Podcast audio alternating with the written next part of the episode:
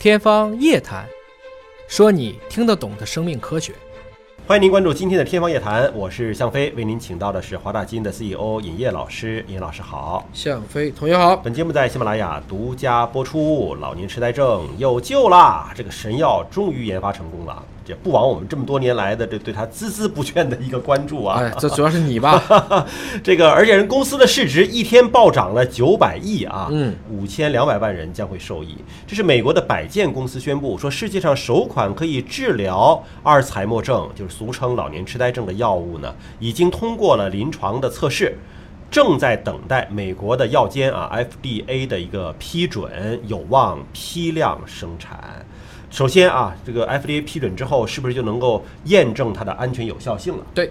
啊，是的啊，因为临床实验已经过了嘛，通过临床实验，但下来更多的就是评价结果，然后就是行政审批了。对，那么量产之后，是不是意味着价格能下来？看起来不是特别的乐观，因为 你从这个名字来看，它最后的三个字 MAB，呃，这就是一个 monoclonal antibody，这是个单克隆抗体。嗯，所以预计这个，要不然市值不会一天就涨这么多钱。嗯嗯，呃，因为阿尔茨海默症呢，其实现在困扰着很多家庭了，对，包括在中国有很多老年人。发生这样的状况啊，那他们的中年的子女们其实也是非常痛苦的一个情况。保守估计半个亿，中国有一千多万人得了老年痴呆，而且这还是不完全统计。而且随着中国老龄化、全球老龄化的趋势的加重，我相信这个的比例会越来越高。那么除了美国的这个 Belgian 公司之外呢，日本的卫材有个公司啊，也是宣布，因为他们在与美国的食品。药品监督管理局 FDA 协商计划呢，提交这个阿尔茨海默症治疗药物的一个上市许可的申请，并将会继续与欧洲、日本等地区的监管进行协商。也就是说，未来 FDA 批之后，很可能还要寻求欧盟的这个药监、日本的药监啊相继的这样的一个上市。对。那么日本卫材的股价呢，也是上涨了百分之十八点零七。就这两个加在一起九百亿。啊，俩人加一块加在一就那一天，对，Belgian 是上涨百分之二十六点二，它是七百五十亿吧，这个样子。就这俩公司合作的是吧？对，没错，它俩公司合作生产的。是的，是的。那么这个药的原理到底是什么呢？怎么就能够治疗了呢？这是一种单克抗体。我们一般如果你看见这个很多的药物，其实你要记名字也很难记，但是你大概能判断出这是什么。嗯。你比如说我们现在用的大量的治疗肺癌的小分子酪氨酸激酶抑制剂。嗯。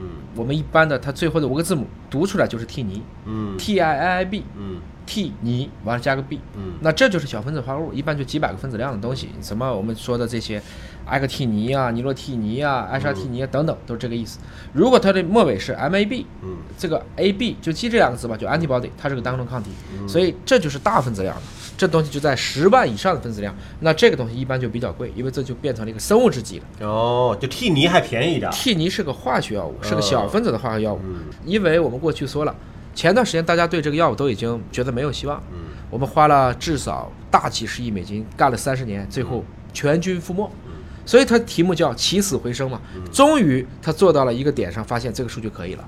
他们没有放弃，因为之前我们多期的关注就是说，阿尔茨海默症的发病原因还不明了，只是观测到了现象，颅内会有这种病毒，对啊，同时会有一种贝塔样淀粉糊，对啊，就是这种淀粉蛋白把神经给护住了，说你脑子进水了，脑子 脑子装浆糊了，大概这个意思。但是到底是先有的淀粉还是先有的病毒，不知道。就因为药弄不出来嘛，假说越来越多，是吧？我们读过太多种了，有的说是套蛋白，就是你说的这个淀粉转了相关的蛋白，那有的又说不是它，那有的还说是感染引起的，这些淀粉糊是为了起保护作用的，大家是百花齐放，因为你找不到病因嘛，对，所以你的这个研究你都不知道方向是什么。哎，如果你淀粉是保护大脑的，那你就不能够消除它，对吧？你应该去杀灭病毒，对吧？那这个药恰好它是能够减少脑内的。贝塔淀粉样蛋白积累的，嗯，我不管你有没有病毒的事儿，我先把你的淀粉给你消除了。因为只要是蛋白，它就是抗原，是抗原就可以有抗体。嗯这个当中的抗体就是对着贝塔淀粉样蛋白的，嗯，它俩一一旦结合了，就变成一个异物了。这个时候免疫系统被激活，它就被清走了，所以人类的认知就可能会得到了恢复，就是这么一个情况。嗯，所以你这么来讲的话。淀粉样蛋白是根本原因，咱们这没法弄，能这么猜这就跟讲相声似的，啊，说着说着好像是这么回事，过两天又反转，过两天又回来了。你要知道这个实验做了多久？一五年八月九月就开始做，哦，做到现在已经做了四年了。嗯，这个其中有一个重要的变化，就是一七年三月，他们实际上改了这种实验流程，对携带 APO 载脂蛋白 E4 的等位肌呢 AD 患者，他们把剂量又往上提高了，这是这个能用的最高的剂量。一直到一九年的三月，对实验中期数据给出了一个无效性分析。嗯，什么叫无效性分析？就没用吗？没用，对吧？怎么办呢？博健和卫才说算了，既然你都说无效了，那也就是说我做到临床终点可能也没什么希望了，我不做了。但是这些人就真的没死心，我还不知道这个背后的故事啊。如果这个真上市了，我们也很感兴趣，到底是谁坚持在宣布无效以后继续往下做？我觉得这种坚持也很难得，哎，对吧？他们发现宣布以后，对包含更多患者的数据重新分析，最后找到给到最高剂量的十个毫克每公斤，一公斤就给十个毫克，这是非常大剂量的了。发现这个剂量下可以显著改善患者的认知能力。嗯，所以他们重新启动对这个药物的申请程序，在今年六月和十月与 FDA 完成会晤之后，就得到了今天的结果。确实，这个起到了我们原来没想到的效果。他们又往前坚持了一下，所以有的时候我们说，不是看到了希望才坚持，坚持才看到希望。对。那么，中国阿尔茨海默病的协会网站显示，全球的阿尔茨海默患者呢是五千两百万啊，呃，每三秒钟就新增一个患者。那么，中国患者有一千多万，占到了世界总病例的五分之一，所以它其实给中国人的这种。包括中国社会的经济负担也是相当高的，说每年负担达到一点二万亿呀，每年，对对吧？那么如果说这个药物有效，哪怕它的价格在上市初期是比较贵的，对，那么和每年一点二万亿的经济负担相比较来讲，我觉得它还是能够减轻整体社会的一个压力。没错，所以呢，我们总结一下啊，这篇文章的关键就是在于。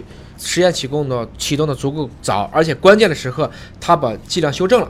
用最高剂量的时候，会发现，我们当剂量给到一定程度的时候，又坚持了足够时间，的确能达到预期的临床效果。